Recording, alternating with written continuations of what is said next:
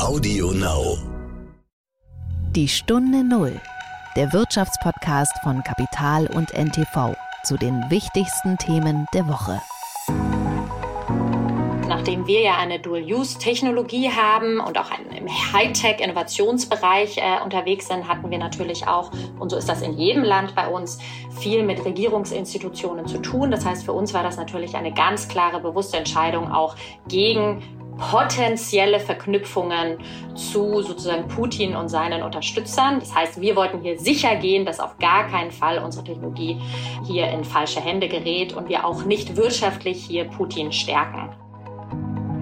Industrialisierung unserer Technologie ist ja der, das wichtigste Schlagwort, ähm, weil das eben natürlich das Wachstum unserer Kunden enabled. Also die Technologie muss günstiger werden, die Produktivität heißt damit ähm, der Technologie äh, muss erhöht werden.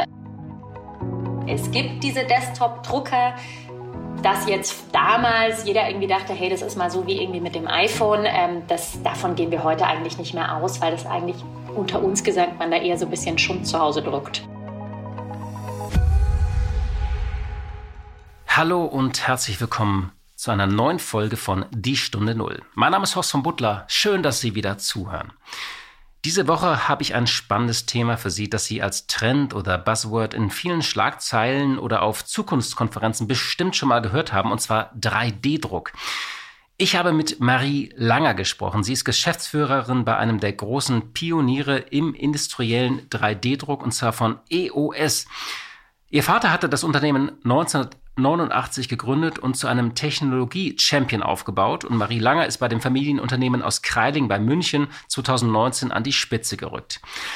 Der Anlass, warum ich mit Frau Langer gesprochen habe, war eigentlich ein Post auf LinkedIn nach dem Angriff Russlands auf die Ukraine. Darin machte Marie Langer sofort klar, dass EOS keine Geschäfte mehr mit Putins Russland machen will. Wichtiger als Umsatz zu ihrer Botschaft sind konsequentes Handeln und das Einstehen für die Demokratie. Es gehe jetzt darum, eine klare Linie zu ziehen. Das aber war, wie gesagt, nur der Anlass. Wir haben ein Gespräch geführt über EOS und den Trend zum 3D-Druck in der Industrie, was ja so auch ein bisschen ein ewiger Trend und ein Hype-Thema ist. Ich wollte wissen, wie weit ist man da jetzt? Was geht und was nicht? Was ist jetzt so ein bisschen Spinnerei immer noch und was ist in der Industrie wirklich relevant? Und natürlich ging es auch um die Frage, wie will Marie Langer, die gerade mal Mitte 30 ist, das Unternehmen in die Zukunft führen? Und welche Rolle spielt die additive Fertigung etwa beim Thema Lieferketten die ja, wie wir wissen, immer noch sehr angespannt sind und auch beim Thema Nachhaltigkeit. Das war die Woche. Soll Deutschland schwere Waffen an die Ukraine liefern? Das ist die Frage, die uns dieser Tage umtreibt und die auch dieses Land ein bisschen zerreißt. Wir reden jetzt zum einen über eine Sachfrage. Sollen wir das tun? Können wir diese Waffen überhaupt liefern? Und dann reden wir über eine Führungsfrage. Hier richtet sich die Kritik vor allem gegen Bundeskanzler Olaf Scholz. Der hatte nach Ostern versucht, den Streit über diese Waffenlieferungen zu versachlichen. Doch mit seinem Auftritt hat er die Debatte erst recht nochmal befeuert. Und so steht der Kanzler unter Druck. Politiker der Ampelkoalition und auch der Opposition werfen ihm vor, dass er zu verzagt sei. Vorneweg der grüne Politiker Anton Hofreiter, der bereits vor einem dritten Weltkrieg warnt. Jede Menge Aufregung also. Und ich freue mich, dass ich heute darüber mit meinem lieben und geschätzten Kollegen Andreas Heuden-Borchers äh, darüber sprechen kann, der den Kanzler und die SPD seit vielen Jahren begleitet und für den Stern hier im Hauptstadtbüro covert. Andreas, schön, dass wir sprechen können. Hallo, ja, freut mich auch. Ja, vorab vielleicht nochmal ein, zwei Gedanken von mir. Über allem steht ja die eine große Frage, warum haben wir uns so abhängig von Russland gemacht und wieso haben wir Putins Russland so falsch eingeschätzt? Man kann ja sagen, unsere Russlandpolitik ist eigentlich tot und sie hat einen Grabstein mit einer Länge von 2460 Kilometern, die liegt auf dem Grund der Ostsee, dieser Grabstein. Ähm, Jetzt mal so ein bisschen, äh, um, um was es geht. Die Vorwürfe der Ukraine betreffen ja vor allem unser Haltung und Handlung der vergangenen Wochen, also jetzt nicht der vergangenen 20 Jahre. Deutschland steht am Pranger. Wir würden der Ukraine nicht genug helfen, weil wir zu wenig und zu zögerlich Waffen liefern und weil wir nicht bereit sind, nach der Kohle auch Öl- und Gasimporte sofort zu stoppen. Und ich finde ja, so beide Themen sind komplizierter und komplexer, als es so die emotionalen Posts und Videoclips des ukrainischen Präsidenten oder auch des außer Kontrolle geratenen Botschafters in Berlin insinuieren. Diese Botschaften sind ja immer in der Regel moralisch knackig, emotional und auf den Punkt. Und Kiew hat damit auch Erfolg. Man könnte auch sagen, Kiew hat recht so, denkt man auf den, den ersten äh, Blick. Aber äh, man denkt auch bei mancher Forderung, wer kann da schon Nein sagen? Schwere Waffen, alles in die Ukraine. Ähm, ich finde aber, diese PR-Strategie hat jetzt die Welt äh, auch ein bisschen so in, in oder die PR-Strategie der Ukraine hatte ja die Welt klar in gut und böse geteilt. Und das Problem ist nun, der gute Teil wird nochmal gespalten. Deutschland ist jetzt nicht mehr ganz so gut. Ich finde, man kann Deutschland manches vorwerfen, dass unsere Regierung vielleicht zu zögerlich war, dass die Christine Lamprecht überfordert ist, aber dass wir jetzt äh, überhaupt nichts tun und uns nicht bewegen, finde ich so ein bisschen schwierig. Trotzdem wirkt ja Deutschland wie so eine überforderte Mittelmacht, die noch die letzten Brocken der Friedensdividende mampft, wie so ein schales Stück Sahnetorte. Das ist so ein bisschen das Problem. Also, jetzt mal zu diesen Waffenlieferungen. Ähm, wie, wie, schaust du auf äh, diese Debatte? Sind diese Vorwürfe gegen Olaf Scholz berechtigt? Antworte ich mal ganz kurz mit Radio Erivan. Im Prinzip ja, weil er hat tatsächlich an, bei seinem Auftritt am Dienstagabend nach Ostern ein äh, Kommunikationsdesaster in eigener Sache äh, angerichtet. Er hat, er wollte es verbessern und er hat es schlimmer gemacht, weil kein Schwein, auf gut Deutsch gesagt, hinterher mehr sagen konnte, wofür steht Olaf Scholz eigentlich, wofür steht Deutschland, was liefern wir, was liefern wir nicht, was machen wir, was machen wir nicht und was sind die wirklichen Gründe dafür. Wenn Olaf Scholz vernünftig geredet hätte, hätte er in klaren, knappen Sätzen erklärt, was wir tun, welche Waffen wir liefern und welche Waffen wir aus welchen Gründen nicht liefern. Das hat er vermieden. Er hat selbst auf die klare Nachfrage, ob wir denn nun schwere Waffen liefern werden in Zukunft, da geht es beispielsweise um den Marder, den, den Panzer, äh, hat er eine typische Scholz-schwurbelige Antwort äh, gegeben, die im inhaltlichen Japaner endete, die kein Mensch verstehen konnte. Und hinterher wusste man nicht, werden wir sie liefern oder werden wir nicht liefern. Das musste alles inhaltlich nachgebessert werden. Und das ist ein Punkt, den ich überhaupt nicht verstehe, weil es gibt keinen Grund, da äh, nicht relativ klar zu antworten. Warum passiert das einem Olaf Scholz, der sich so als Politprofi äh, immer, ja, also was er auch ist, aber auch inszeniert? Keine Ahnung, wahrscheinlich, weil auch Olaf Scholz unter Druck steht. Äh, wer seinen Auftritt gesehen und gehört hat, hat ihn und da hat er vom Blatt abgelesen, weite, äh, weite Teile am Anfang, ähm, stammeln hören, stottern hören. Das ist ihm eigentlich sonst äh, noch nie in dieser Form passiert. Und ich glaube, ähm, es geht ihm wie allen diese Situation ganz schön an die Nieren. Ein Kanzler sollte das normalerweise verbergen können, aber möglicherweise einfach eine ganz menschliche Reaktion gewesen. Ja, weil normalerweise ist Scholz ja so der Typ, ähm, äh, ich durfte ihn ja auch erleben, äh, immer so nach dem Motto, ich sehe was, was ihr nicht seht. Also ich bin, ich habe irgendeine Weitsicht oder Voraussicht, genau. was ihr dumme Journalisten nicht seht und was übrigens auch meine politischen ja. Mitbewerber nicht sehen. Ich denke ist, vom Ende her ihr nicht. Genau, aber, aber ist da was, was ähm, er sieht und was wir nicht sehen? Also dieser Konflikt ist ja auch hochgefährlich. Also es ist ja ein Bruch mit deutschen Traditionen, da, darüber sind wir hier hinweg, also weil die Grünen mit am lautesten Waffenlieferungen fordern. Ähm, und äh, die fordern ja nicht neue Windräder, sondern Waffen. Also grüne Politiker fordern jeden Tag schwere Waffen zu liefern. Und das ist ja auch ein gefährliches Spiel. Wir liefern Waffen in ein Kriegsgebiet, die zum Einsatz gegen eine Nuklearmacht kommen. Also kann es sein, dass da so ein paar Drohungen am, am Telefon von Putin noch fallen, von denen wir nichts wissen? Ich glaube, das ist genau der Grund äh, für das Zögern. Nicht die Drohungen, die am Telefon gefallen sind oder auch nicht, da komme ich gleich auch nochmal mhm. drauf, sondern der Grund ist die Angst, dass dieser Krieg sich über das Territorium der Ukraine ausweiten könnte. Und es gibt zwei Schulen, auch in dieser Ampelregierung. Die eine Schule wird von Toni Hofreiter am vehementesten vertreten, der sagt, Putin macht das sowieso. Ähm, deshalb gibt es überhaupt keinen Grund, die Ukraine nicht anständig auszurüsten. Die andere Schule mit dem Hauptvertreter Olaf Scholz sagt, wir müssen Putin auf jeden Fall daran hindern, dass er irgendeinen Grund findet, diesen Krieg über die Ukraine hinaus auszuweiten und die NATO und damit Deutschland mit in diesen Krieg hineinzuführen. Um jetzt nochmal auf die Verschwörungstheorien zu kommen. Es gibt ja die eine, dass Putin ihn in einem der Telefonate, die sie geführt haben, gesagt haben, äh, gedroht haben soll, ähm, wenn wir uns da weiter so engagieren, äh, dann schmeißt du eine Atomwaffe auf Deutschland. Genau solche Besch äh, Verschwörungstheorien befördert man natürlich, wenn man nicht äh, Klartext redet bei Fragen, die einem gestellt werden und die man eigentlich beantworten könnte. Ja, und tatsächlich ist ja so eine Umfrage, neben auch die Deutschen erstmals Olaf Scholz mehrheitlich als führungsschwach war. Ähm, und ähm, die Kritik kommt ja auch vom Koalitionspartner, ne? wenn sie sagen, das Problem sitzt am Kanzleramt. Wie kommt Scholz da jetzt eigentlich wieder raus? Eigentlich schwierig. Jedenfalls nicht mit Antworten, wie er sie äh, vor Ostern in einem Interview gegeben hat. Äh, dass er das, was die Jungs und Mädels äh, fordern, nicht macht und genau das sei Führung. Ähm, das Problem ist, glaube ich, aber gar nicht so sehr in Deutschland die Koalition. Das Problem ist der Westen und dass äh, Deutschland in großen Teilen des Westens je weiter östlich, desto stärker aus äh, verständlichen Gründen, ähm, als diejenige schwache Kraft wahrgenommen wird, die äh, mit dem Westen nicht mithält, die zu zögerlich ist, die zu zauderlich ist, die eine Bremserrolle hat. Dieser Vorwurf wird ähm, mittlerweile durchgehend gemacht. Und im Grunde genommen wird damit das befördert, was Olaf Scholz eigentlich auf jeden Fall vermeiden will, nämlich eine Spaltung und eine, damit eine Schwächung des Westens. Das will ja Putin erreichen. Ja, und das steht natürlich dann wieder im Kontext dieser längerfristig gescheiterten ja. Russlandpolitik. Also wir sind jetzt zu zögerlich und alle sagen, naja, das liegt ja daran, dass ihr 20 Jahre genau das gemacht habt. Vielleicht jetzt nochmal zur Sachfrage, also von Olaf Scholz weg. Ähm, sollen wir diese Waffen eigentlich liefern und können wir sie überhaupt liefern? Du recherchierst da ja auch gerade äh, ähm, mit an einem äh, Titel für den Stern. Das sind zwei unterschiedliche Fragen. Die eine würde ich mit Ja beantworten. Mhm. Wenn wir könnten, sollten wir. Weil ähm, ich bin Kriegsdienstverweigerer gewesen und habe mich da lange mit auseinandergesetzt und hätte mir auch nie vorstellen können, dass ich mal diese Antwort gebe. Aber ich glaube, dass die Ukraine momentan auf ihrem Territorium den gesamten Westen und die Freiheit des Westens verteidigt.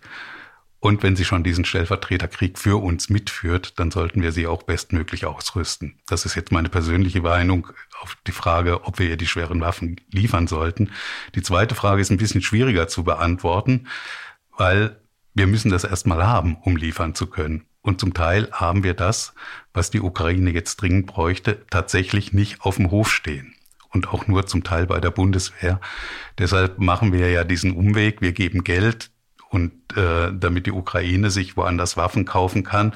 Und wir versorgen dann diejenigen NATO-Staaten, die der Ukraine Waffen liefern, die sie brauchen kann und direkt einsetzen kann, ersetzen wir mittelfristig. Was wir versäumt haben, ist beispielsweise von Anfang an äh, der Ukrainer Marder zuzusagen. Die haben wir tatsächlich nicht wahnsinnig viele, aber es sind schon einige. Es bedarf nur einer gewissen Ausbildung, einer gewissen Ausbildungszeit. Nur hätten wir schon vor ein paar Wochen beschlossen, dass die Ukraine diese Marder von uns bekommt, hätten die Ukrainer längst an diesen Geräten ausgebildet sein können. Jetzt dauert es wieder etliche Wochen. Diese Unbeholfenheit und Hektik, mit der jetzt so in diesen verschiedenen Depots und Hinterhöfen Waffen, Munition und Kriegsmaterial gesichtet wird, ist ja auch im übertragenen Sinne so eine schmerzhafte Inventur, denn ich finde, so jedes verrostete Fahrzeug ist auch ein Zeichen dafür, dass es in den Zeiten des verflossenen Friedens nicht so wichtig war. Andreas, erstmal vielen Dank jetzt für deine Einschätzung Gerne. zu dem Thema. Die Stunde Null. Das Gespräch. Kommen wir zu meinem heutigen Gesprächspartner, Marie Langer. Also, ihr Vater Hans Langer hatte das Unternehmen 1989 gegründet. Da war Marie übrigens gerade drei Jahre alt. Auch die Mutter hat in dem Unternehmen gearbeitet, im Personalbereich. Es ist also ein richtiges Familienunternehmen. Und Maries Bruder Uli, der einmal Physik studiert hat, der kümmert sich unter anderem um die Start-up-Beteiligungen von EOS. Mir war immer klar, ich gehe in eine gestaltende Rolle. Das hat Marie Langer 2020 nach Amtsantritt dem Handelsblatt gesagt. Im Aufsichtsrat nur zu sitzen hätte für sie gehießen, auf der Ersatzbank zu sitzen und zuzuschauen, wie andere spielen. Sie wollte also aufs Spielfeld. Marie Lange hat einmal Psychologie in Wien mit dem Schwerpunkt Wirtschafts- und Organisationsentwicklung studiert. Außerdem hat sie einen Abschluss in Unternehmensführung von der ISE Business School und sie hat vor ihrer Zeit bei EOS Element A gegründet. Das ist eine Initiative zur Förderung von Innovationen im Bildungsbereich. Der Bildungssektor ist ihr nämlich persönlich sehr wichtig. Marie wurde über viele Jahre auf die Nachfolge vorbereitet, auch mit externer Hilfe. Da kam ein ein richtiger Coach, der hat Vater und Tochter und auch den Bruder über Jahre begleitet und die Gespräche moderiert. Ich konnte es mir dann in einem Teil meines Kopfes vorstellen. Das hat Marie Lange einmal zu dieser Zeit gesagt. Und als Ziel hat sie sich vor zwei Jahren vorgenommen, mein Ziel ist die Transformation des Unternehmens zu einem wirklichen globalen Player. Kurz noch mal ein paar Sätze zu EOS. 3D-Druck ist ja eine der großen Zukunftstechnologien in der Produktion. Im Kern geht es darum, dass Teile in der Produktion Stück für Stück beschichtet werden. Das nennt sich additive Fertigung. Man nutzte das anfangs vor allem für Prototypen, mal auch so für aufsehenerregende PR-Aktionen, so nach dem Motto, so hier wurde ein E-Bike ausgedruckt oder sogar ein Haus oder ein Brustimplantat. Es gibt also nicht den einen 3D-Druck, sondern ganz verschiedene Verfahren. Aber ein relevanter Bereich ist die Fertigung in der Industrie, wo dann Metalle oder Kunststoffe Schicht für Schicht aufgetragen werden und eben nicht gegossen, gefräst oder gespritzt. Als Hans Langer die Firma vor 30 Jahren gegründet hat, war das für viele so eher Science Fiction oder was für Nerds oder eine Liebhaberei. Ähm, Langer ist promovierter Physiker und er arbeitete damals als Europachef für ein Lasertechnikunternehmen. Und dann hat er angeregt, man sollte doch in die lasergestützte additive Fertigung einsteigen. Der Arbeitgeber hat abgelehnt und dann hat er sein eigenes Unternehmen gegründet. Er bekam damals eine Finanzspritze vom damaligen BMW-Entwicklungschef Wolfgang Reitzle für die Entwicklung einer Maschine, die ich jetzt hoffentlich richtig ausspreche. Es ist die sogenannte laserbasierte Stereolithographiemaschine. Und ein Jahr später hat EOS dann tatsächlich diese Maschine an BMW ausgeliefert. Und diese Story hat sich rumgesprochen, erst in der Autoindustrie, dann in anderen Branchen und das Unternehmen wurde Technologieführer. Es gab dann auch nochmal einige Dämpfer, unter anderem ein Patentstreit mit dem US-Konkurrenten 3D Systems, was EOS in die Enge getrieben hat. Im Jahr 1994 dann erwarb Carl Zeiss Jena 75 Prozent der Anteile, gab frisches Geld. Wenige Jahre später kaufte Lange die Anteile zurück und er fokussierte sich dann ganz auf das sogenannte pulverbasierte additive Schichtbauverfahren.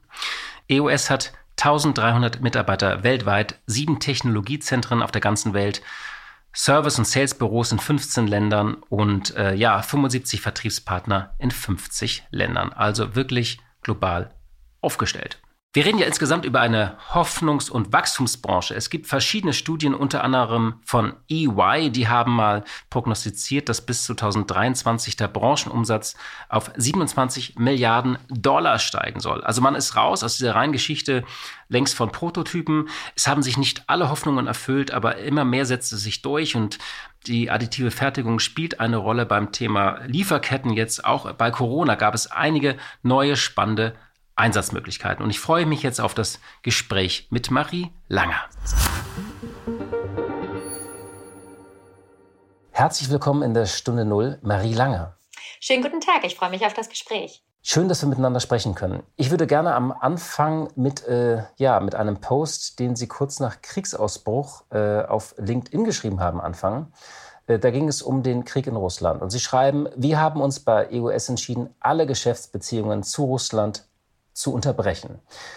Unser unmittelbarer Verlust beläuft sich auf einen mittleren einstelligen Millionen-Euro-Betrag, aber wir erwarten, dass es langfristig ein zweistelliger Millionenverlust sein wird, aufgrund von Verlusten bei System, Pulver, Wartungsverkäufen sowie zukünftigen Geschäftsmöglichkeiten. Aber wichtiger sind konsequentes Handeln und das Einstehen für Demokratie. Für uns war es deshalb wichtig, hier eine klare Linie zu ziehen. Wir wollen Putin zeigen, dass wir seine Politik nicht unterstützen. Und dann schrieben sie noch, Lasst uns alle die Stimme erheben gegenüber politischen und wirtschaftlichen Entscheidungsträgern, die falsche Wege gehen. Lasst uns zusammen kämpfen für den Frieden und eine blühende gemeinsame Zukunft. Wenn Sie jetzt noch mal einige Wochen zurückblicken, können Sie sich noch an die Reaktion erinnern, äh, nachdem Sie das geschrieben hatten?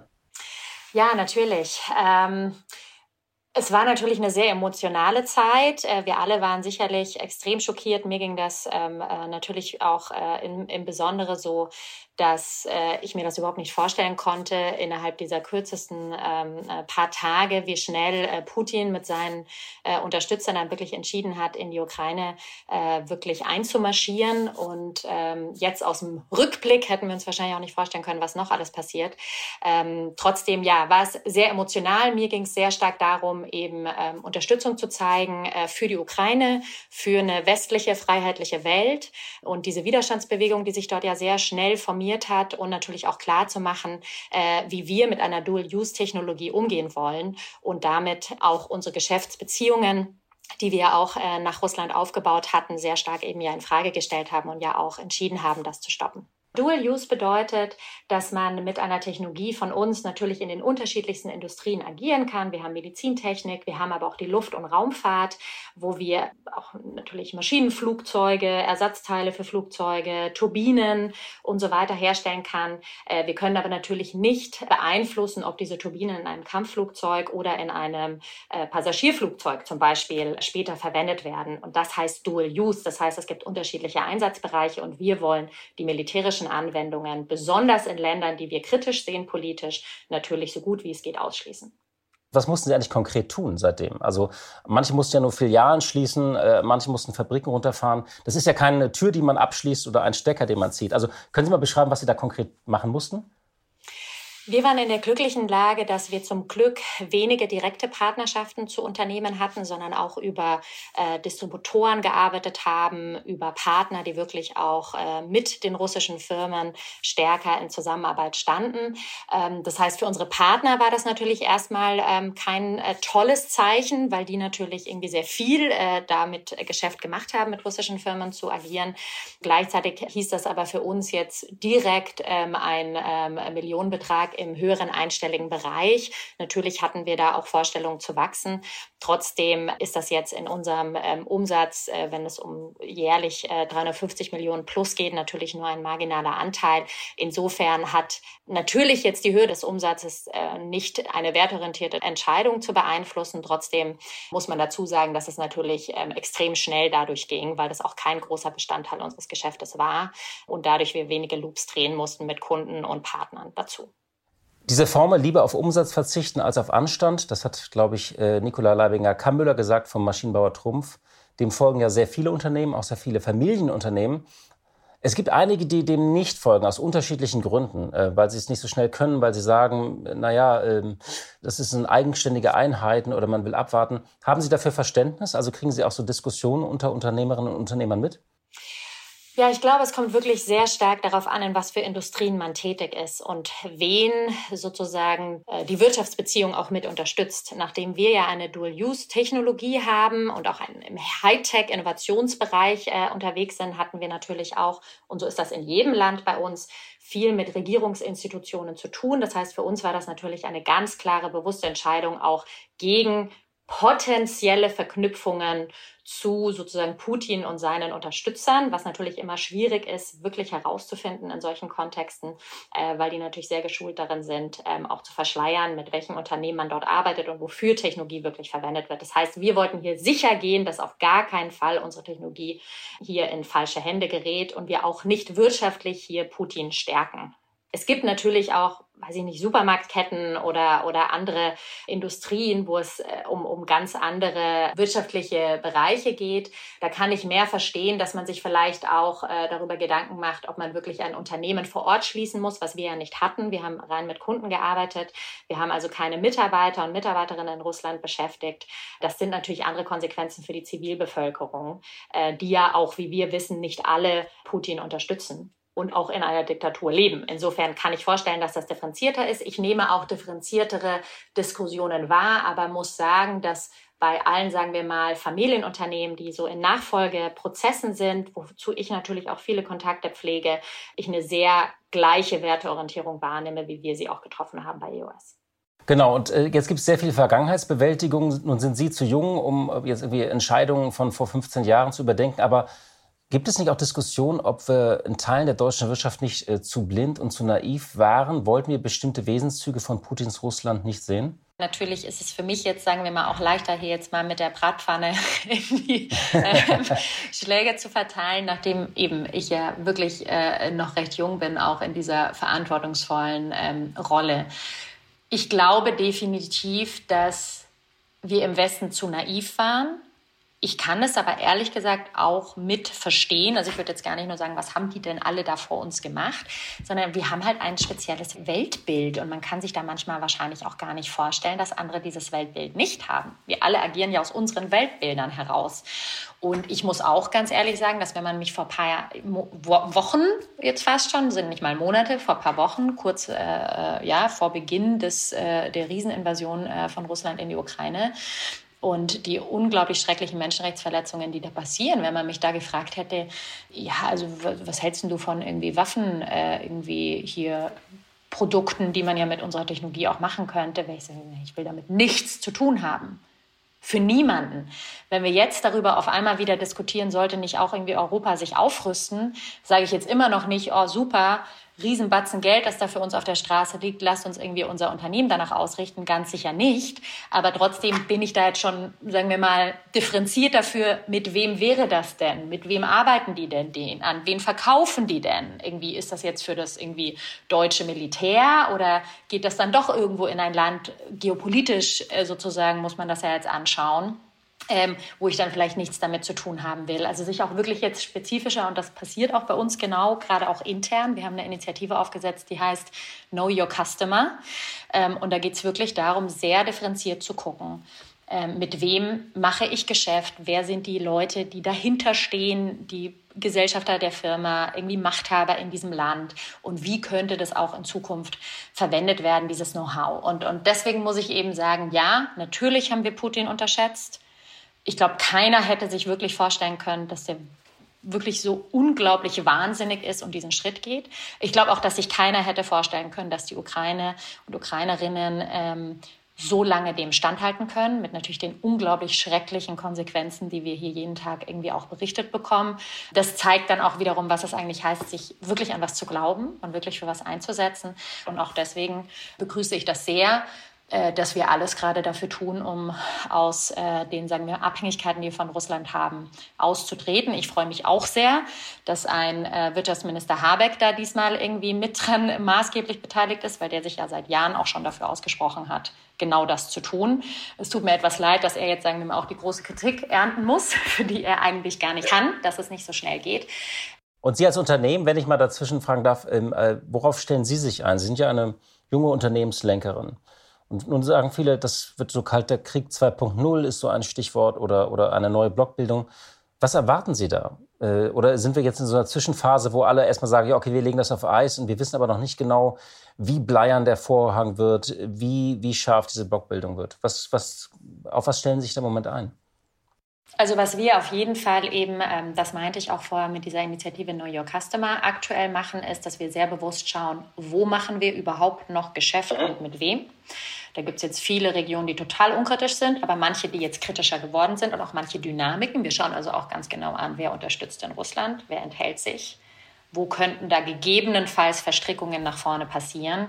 Äh, was heißt es für den asiatischen Raum? Wo gibt es da ähm, äh, gegebenenfalls, hat ja jeder Annahme dazu, äh, potenzielle Risiken, was da auch passieren könnte? Ist zwar weiter von uns weg, aber trotzdem etwas, ähm, das man im Auge haben muss. Ähm, das heißt, wir schauen hier gerade aus, jetzt sagen wir wirklich unternehmerischer Sicht, wo es einfach um, wie entwickle ich mein Geschäft, wo prognostizieren wir gewisse Risiken, hier sehr stark drauf. Wenn ich jetzt aus, sagen wir mal, menschlicher Perspektive, werteorientierter Perspektive, Perspektive äh, drauf schaue, dann muss ich natürlich sagen, natürlich ist das eigentlich was, was man sich gerade nicht überlegen will. Ja, man, deswegen verdrängt man es so ein bisschen. Ne? Man verdrängt es vielleicht so ein bisschen. Und damit bin ich so ein bisschen auch bei Ihrer Rolle. Sie stehen jetzt seit äh, zweieinhalb Jahren an der Spitze von EOS. Ähm, vielleicht mal so ein bisschen jetzt weg auch von Russland. Wo stehen Sie gerade? Also wie blicken Sie erstmal auf diese Nachfolge, die ja ein sehr langer Prozess war, ein jahrelanger? Und ähm, also sind Sie angekommen, wo, wo also jetzt unabhängig mal vom, vom, vom Russland-Konflikt, sondern also zweieinhalb Jahre, so erstes Zwischenfazit? Also bin ich angekommen, ich würde sagen, in jetzt dem Team-Setup und den Organisations, ähm, sagen wir mal, Initiativen, die wir angestoßen haben gemeinsam und Themen, die wir sehen, die nach äh, vorne wichtig sind oder jetzt auch sozusagen in Teilen auch äh, schon realisieren konnten, vieles hat vor mir da ja auch schon begonnen, das muss man jetzt auch ganz ehrlich sagen. Ist ja sozusagen, meine zweieinhalb Jahre sind ja nicht weiße Wiese, Stunde Null, ne, sondern ich konnte ja auch auf vielem aufbauen und gewisse Dinge natürlich auch irgendwie vielleicht sehr klar, aber auch anders gestalten. Das heißt, wenn ich darauf zurückblicke, würde ich auf jeden Fall sagen, die großen Themen sind erkannt oder äh, äh, wir haben begonnen, sie anzugehen.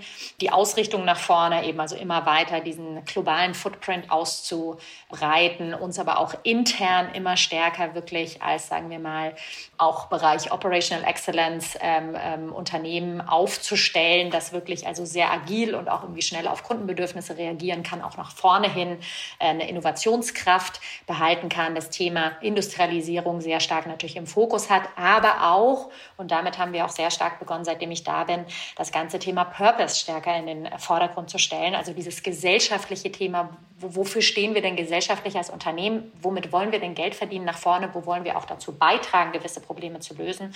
Und haben das ganze Jahr unter den, jetzt sagen wir mal so, so Begriff Responsible Manufacturing gesetzt, was für uns natürlich auf der einen Seite ökologische Nachhaltigkeit bedeutet, aber auch Verantwortungsbewusstsein mit Lieferanten, Suppliern, mit denen wir zusammenarbeiten, äh, Kunden, mit denen wir zusammenarbeiten. Also da wird das ja alles dann auch irgendwie jetzt, gerade wenn man es im heutigen Kontext auch sieht, viel stimmiger, was das eigentlich alles heißen kann. Und natürlich auch unsere kulturelle Transformation nach vorne auch stärker ähm, anzugehen, äh, wo es wirklich ja auch um mehr Diversität geht, ähm, vielleicht auch eine andere Arbeitsweise nach vorne. Digitalisierung spielt hier eine große Rolle. Ähm, anderes Know-how wird natürlich auch wichtiger. Und Ihr Vater, hält er sich raus äh, oder welche Rolle spielt der jetzt so? Ähm also mein Vater hat ja äh, noch eine Executive Chairman Rolle ähm, in äh, der EOS Gruppe. Das heißt, er ist nicht komplett ähm, äh, draußen, aber es ist schon so, dass viele Themen, die in diesem Verantwortungsbereich von ihm schon auch normalerweise rein formal liegen würden, er auch schon an mich abgegeben hat. Wir haben da aktuell ein wirklich sehr gutes Zusammenspiel auch mit meinem Team, also sagen wir mal der, so, so dem EOS-Management-Team äh, Core Leadership Team nennen wir das, ähm, gefunden. Das heißt, äh, wir haben da schon regelmäßige Update-Calls und wenn ihm da was besonders wichtig ist, hat er auch die Möglichkeit, das einzusteuern oder eben auch, wenn es um gewisse Investmentgrößen geht, äh, die sowieso stärker in Gesellschafterverantwortlichkeiten auch reingehen, ist es ohnehin natürlich eine sehr starke sozusagen Linie zu ihm. Ich würde sagen aber, dass wir wirklich im alltäglichen Doing ähm, ähm, sehr guten Weg gefunden haben, wie ich da wirklich die Themen treiben kann und, und auch verantworten verantworten kann mit meinem Team. Er aber auch das Vertrauen. Also er ruft nicht jeden Morgen um 8 Uhr an.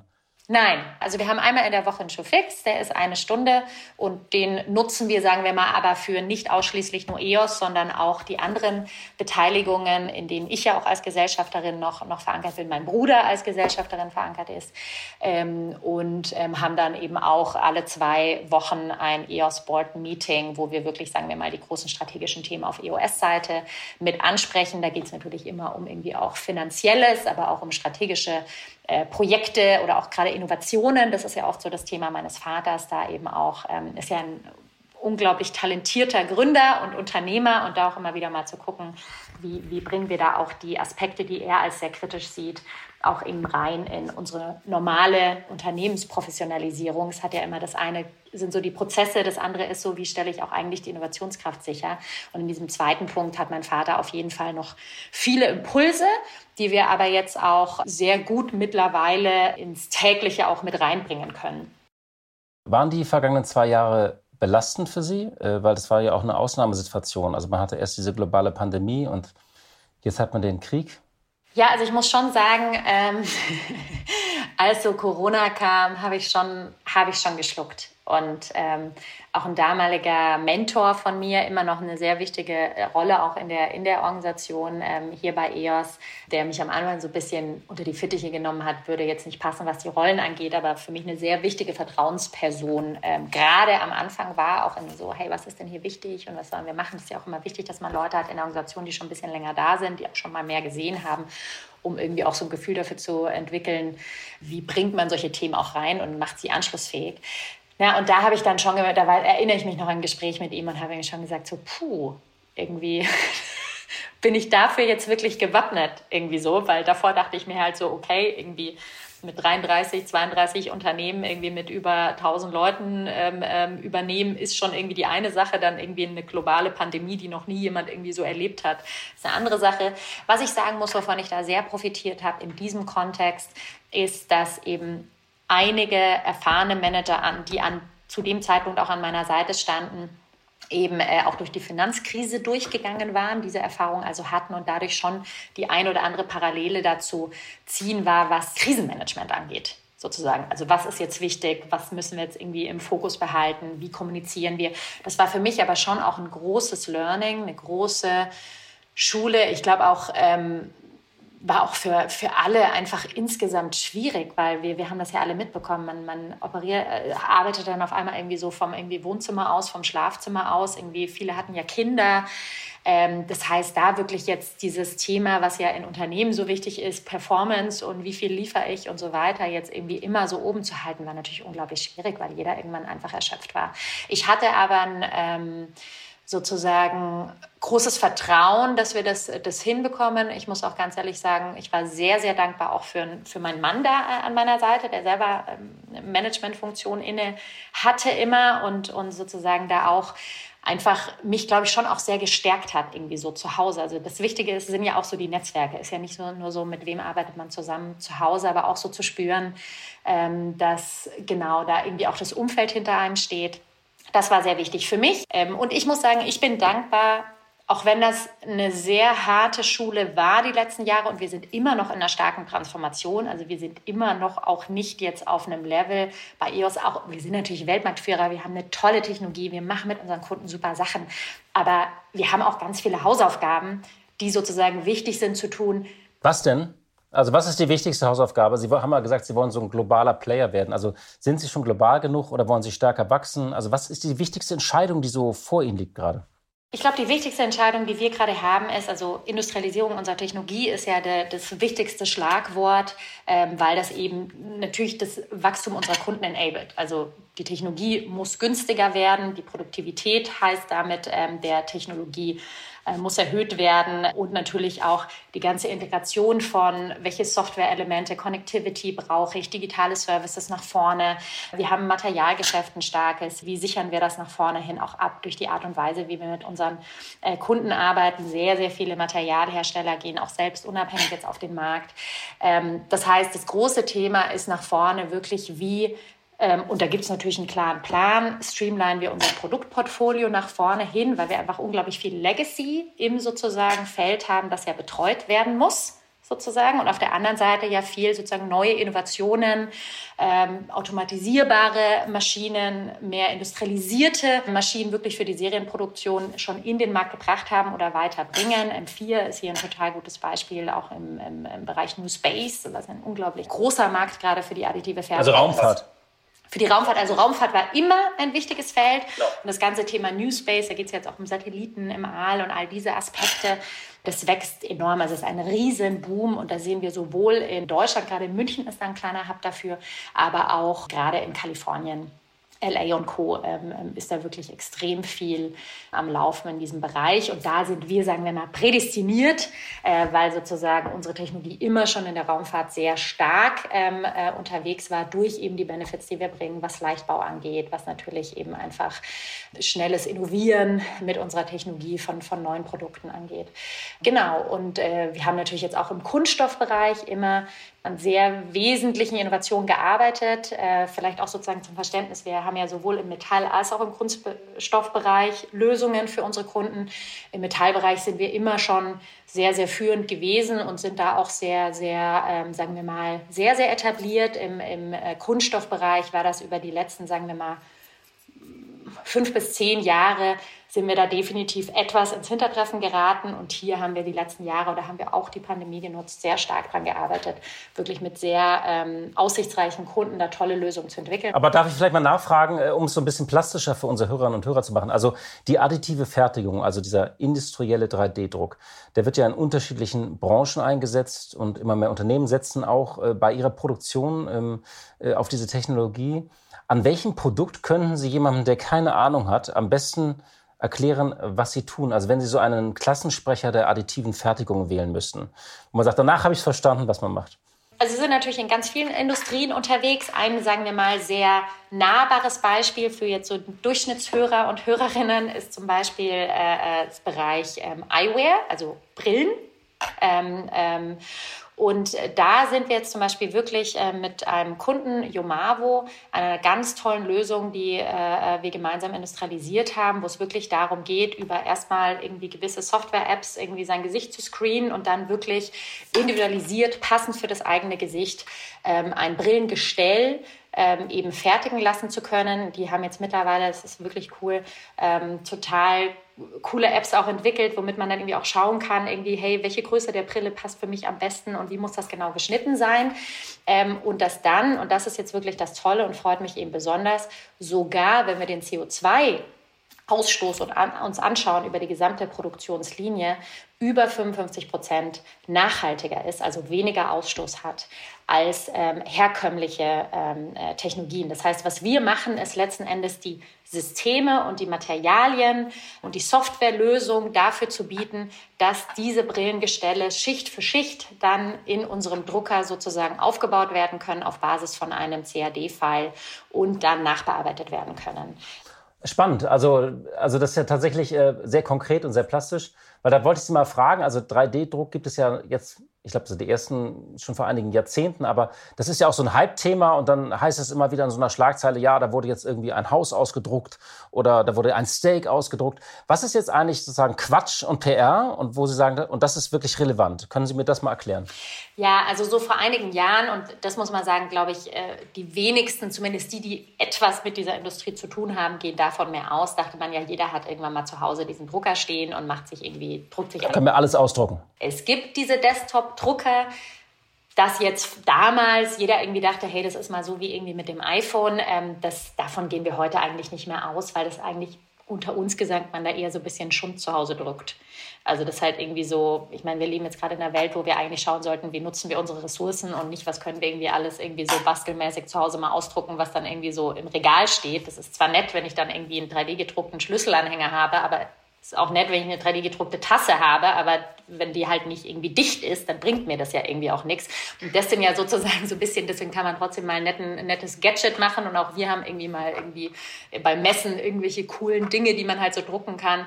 Genau, aber das haben wir definitiv gesehen und ich glaube, das hat auch jeder begriffen, das ist nicht die Zukunft des vor allem, und da möchte ich jetzt betonen, industriellen 3D-Drucks. Wir sind im industriellen 3D-Druck.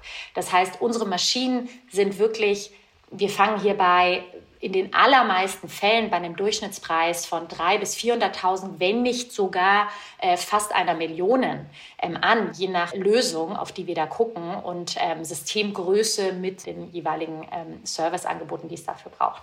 Das heißt, wir sind hier wirklich in einem Manufacturing-Umfeld. Und da haben wir eben also wirklich gesehen, dieses jeder macht da irgendwann nochmal selber, das sehen wir nicht. Auch dieses ganze Thema dezentrale Fertigung ist wesentlich langsamer gegangen, hat sich wesentlich nicht langsamer, entschuldigen Sie, äh, entwickelt, als wir äh, dachten. Ähm, ich glaube nach wie vor, dass das nach vorne hin ganz großer Hub ist, auch was Nachhaltigkeit angeht, aber auch, äh, das haben wir jetzt eben in, in Covid äh, während der Pandemie auch sehr stark gesehen, was resiliente Lieferketten angeht. Das heißt, die letzten zwei Jahre haben mehr und mehr Kunden auch verstanden, was meinen die denn überhaupt mit dezentraler Fertigung? Und jetzt hat, hat es für mich ja auf einmal ein Benefit, weil ich eben vielleicht gar nicht mehr nur kostengünstigst in China oder irgendwo in Osteuropa oder wo auch immer irgendwie fertigen können muss, äh, sondern eben äh, das für mich auch wirklich einen Wert hat, wenn ich mich hier etwas ähm, resilienter aufstelle. Das heißt, da sehen wir noch bei weitem nicht den Effekt, den ich mir wünschen würde, aktuell, aber sagen wir mal ein Umdenken. Und wo wir jetzt natürlich wirklich sehen, was immer mehr kommt, ist, dass wirklich die Kunden, die angefangen haben mit Ausprobieren und Innovieren von, wie kann ich diese Technologie nutzen, wirklich konkret an dem Proof der Business Cases gerade dran sind. Also die wissen alle, hey, die Produkte sind super. Wenn wir diesen Cost per Part nennen wir das ja immer, Teilepreis, also des Endproduktes erreichen, dann hebt dieses Geschäft für mich ab. Und wir sehen okay. unglaublich viele Kunden in diesem Space gerade und deswegen geht es eben so stark um diese Industrialisierung, um die höhere Produktivität unserer Lösungen, um, sagen wir mal, auch mehr ähm, Differenzierungsfähigkeit, was Materialien angeht und so weiter. Software spielt hier auch eine sehr, sehr große Rolle äh, nach vorne hin mit Automatisierung, weil ich so Dinge viel effizienter und dann kostengünstiger in der Nachbereitung auch machen kann. Ähm, und hier sehen wir für die nächsten Jahre wirklich auf der einen Seite noch viel Arbeit, aber unglaublich viel Potenzial und viele unserer Kunden sind genau an diesem Break Punkt gerade dran. Also wenn ich das richtig verstanden habe, sozusagen die, die Hoffnung, dass das irgendwann mal die ganze Fließbandproduktion ersetzen kann, die haben sich nicht erfüllt, die waren übertrieben. Also als mal gesagt wird, wir drucken künftig alles aus. Also Massenfertigung am Fließband bleibt dann halt doch die Regel. Aber an zwei Punkten, also Lieferketten, wenn die unterbrochen sind und mal wieder ein Container an einem chinesischen Hafen festhängt, könnte ich mir zur Not 50 Ersatzteile ausdrucken. Ich habe es immer so ein bisschen plastisch. Und ich kann es vielleicht auch künftig CO2 äh, reduzierter machen? Sind das so die beiden Einsatzgebiete? Ja, also das ist jetzt sehr minimiert dargestellt. Bisschen vereinfacht, wieder zugespitzt von einem also Journalisten, so, aber die genau, also ich glaube, das Thema Ersatzteile, da ist ein unglaublich großer Markt. Hier macht ja die dezentrale Fertigung und resiliente Lieferkette auch wirklich am allermeisten Sinn, weil ich eben nur noch mein Digital Inventory irgendwann haben werde und das hat einen auch enormen Kosteneffekt für unsere Kunden. Da sind sehr sehr viele dran in diesem Bereich. Ähm, das ganze Thema äh, was mir schon noch wichtig ist, klar, Nachhaltigkeit, Leichtbau, äh, weniger Ressourcen, äh, die ich verwende, hat einen enormen Effekt.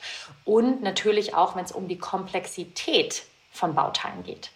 Und deswegen war ja auch Luft- und Raumfahrt, New Space, ein Riesenthema. Aber auch, wenn wir die Individualisierung anschauen, sei das jetzt wirklich im Medizinbereich oder auch im Konsumentenbereich, Brillen, aber eben auch, mein Vater sagt immer so schön, Ersatzteile für den Körper oder auch Orthesen, Prothesen, Werkzeug für Chirurgen um gewisse Themen zu machen, Patienten besser behandeln zu können fokussierter behandeln zu können.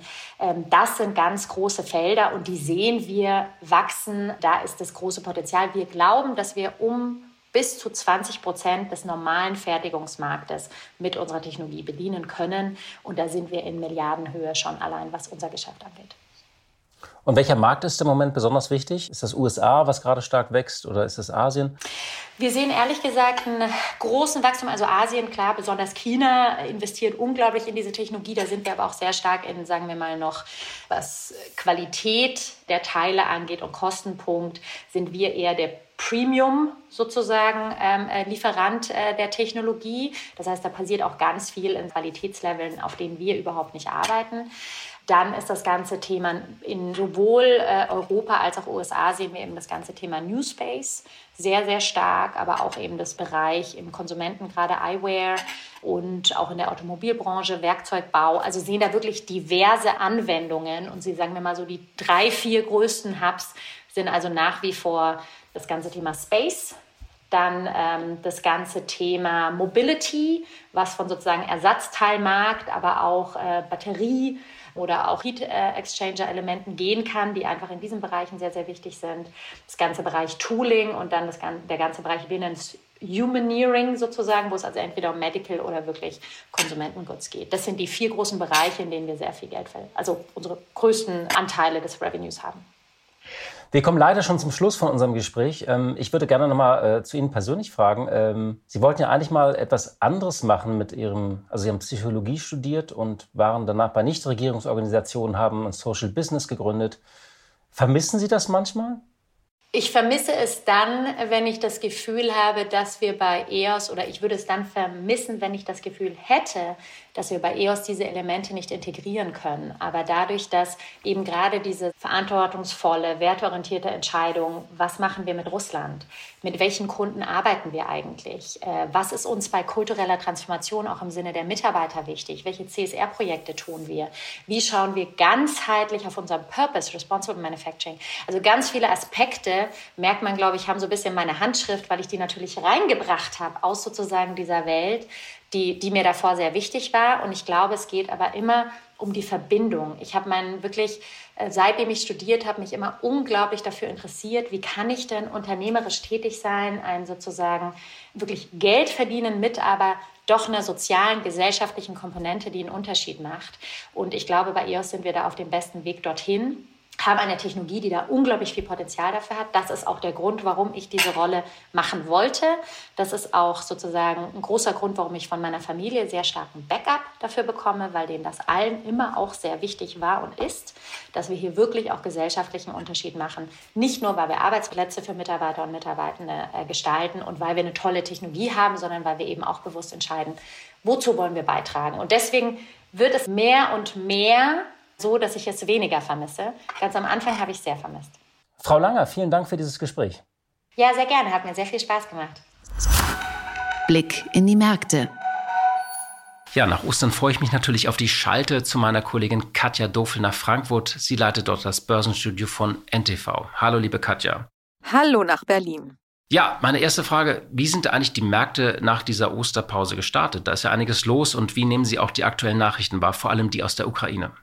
Na, der DAX, der musste sich diese Woche erstmal noch warm laufen. Das war gar nicht ganz so einfach. Nach Ostern ging es erstmal so ein bisschen holprig los. Kein Wunder. Auf der einen Seite hat sich klar abgezeichnet, dass es keine Erleichterung gibt im Ukraine-Konflikt. Ganz im Gegenteil, es gab die neuen Angriffe in der Ostukraine und das hat natürlich auch die Börsianer verunsichert. Dazu kommen die anhaltenden Lockdowns in China und damit natürlich Absatz, aber auch Produktionsprobleme für deutsche Konzerne. Dazu kommt die Situation der Inflation und vor allen Dingen die amerikanische Notenbank, die immer kühner wird in ihren Zinsfantasien. Jetzt hat sogar eines der FED-Mitglieder davon gesprochen, dass man Zinsschritte von 75 Basispunkten, also einem Dreiviertel Prozent auf einmal in Erwägung ziehen könnte. Und das hat natürlich schon einigen am Aktienmarkt irgendwie erstmal kalte Füße beschert. Jetzt warten erst einmal alle gespannt auf die Berichtssaison der Unternehmen. Die steht nämlich jetzt an. Es fängt an mit amerikanischen Konzernen wie immer und dann folgen die deutschen und europäischen Konzerne. Und das war nun eben das erste abgelaufene Quartal für die Unternehmen mit dem Krieg in der Ukraine einerseits, aber auch mit den anhaltenden Lockdowns in China. Und da ist natürlich die Frage, wie ist denn das eigentlich gelaufen mit dem Geschäft? Wie hat sich dieses Quartal entwickelt? Etwas Erleichterung gibt es unter anderem in der Autoindustrie, zum Beispiel weil VW nach fast einem kompletten Monat Stillstand in China die Produktion wieder aufnehmen konnte. Dafür tritt auch Corona in den Hintergrund und es wird Kapital umgeleitet. Man setzt wieder auf andere Bereiche als bisher. Man setzt eben wieder mehr auf Ausgehen, auf Reiselust. Die Aktie von Fraport beispielsweise hat ordentlich zugelegt, aber auch die Lufthansa-Aktie. Und dagegen haben die Gewinner der Corona-Pandemie, also Pharma- und Biotechnologie wie Sartorius, Merck oder auch BioNTech, jetzt an Kurs verloren. Der DAX hat seit Wochenbeginn etwa 400 Punkte zugelegt und es sieht durchaus so aus, als hätte er gerade einen guten Lauf, wenn besagte Unternehmensberichtssaison eben nicht zu enttäuschend wird es bleibt auf jeden Fall spannend. Ja, und die zweite große Hammer-Nachricht war natürlich Netflix. Ganz schlechte Zahlen, die verlieren Abonnenten. Was bitte ist bei Netflix los und was ist dann mit der Aktie passiert und wie ist vor allem der Ausblick? Also am bemerkenswertesten an dieser Netflix-Geschichte ist meiner Meinung nach, dass die Märkte mal wieder schon länger Bescheid wissen, dass es bei Netflix ein Problem gibt. Netflix ist ja eigentlich ein unglaublich erfolgreiches Unternehmen, gehörte zu den großen erfolgreichen Technologiekonzernen, die die amerikanische Börse getragen haben seit vielen Monaten. Ursprünglich ein DVD- und Videoverleih und dann eben einer der erfolgreichsten Streamingdienste. Und jetzt eben konnte man schon seit Monaten beobachten, wie die Aktie kontinuierlich an Wert verliert. Inzwischen eben zwei Drittel seit November. Und es ist natürlich ein Grund dafür, dass die Corona-Abstinenz aufhört, dass die Menschen wieder mehr ausgehen und weniger Zeit zu Hause vor den Bildschirmen verbringen. Aber es gibt eben dann doch auch noch andere Probleme. Die Zahl der Abonnenten bei Netflix ist jahrzehntelang gewachsen und nun ist sie eben erstmals geschrumpft. Ein absolut alarmierendes Signal. Und nun möchte man der Sache auf den Grund gehen und den Stier sozusagen bei den Hörnern packen und man nimmt verschiedene Dinge aufs Korn im Management von Netflix, unter anderem die gemeinsam genutzten Kunden. Es gibt ungefähr 100 Millionen Kunden bei Netflix, die ihre Konten teilen.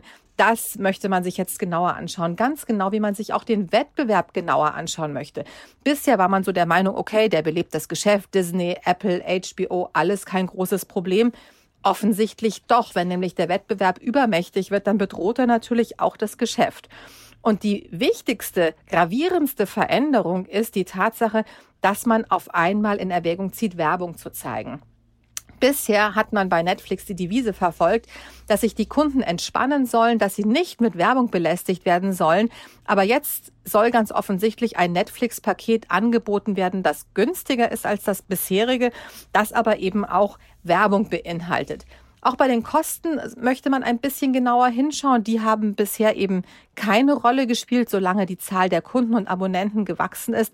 Auch das soll sich jetzt ändern.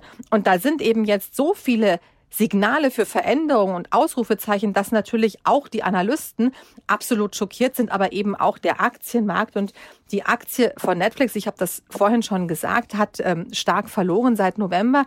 Im vergangenen Oktober hat sie ihren bisherigen Rekordwert erreicht mit einem Börsenwert von 310 Milliarden Dollar und inzwischen ist das Ganze geschrumpft auf 95 Milliarden Dollar. Also es ging alleine in dieser Woche für die Aktie von Netflix um etwa 40 Prozent abwärts. Jetzt könnte man vielleicht sagen, das ist ein guter Zeitpunkt einzusteigen, denn Analysten, obwohl sie gerade alarmiert sind, sind auch der Meinung, dass Netflix in der Lage ist, mit Werbung Milliarden zu verdienen. Und jetzt ist die Aktie ganz offensichtlich günstig, aber es gibt eben auch Netflix hin oder her, die alte Börsenregel greife nie in ein fallendes Messer. Also zumindest mal gucken, dass die Aktie so ein bisschen einen Boden bildet. Aber dann kann sie vielleicht wieder ganz interessant sein. Vielen Dank für diese Einschätzung, liebe Katja. Tschüss, lieber Horst und allen, die uns zugehört haben. Ein schönes Wochenende. Ja, liebe Hörerinnen und liebe Hörer, das war's für heute. Ich danke wie immer für Ihre Zeit, für Ihre Treue und wir hören uns hoffentlich am kommenden Freitag wieder. Die Stunde Null, der Wirtschaftspodcast von Kapital und NTV zu den wichtigsten Themen der Woche.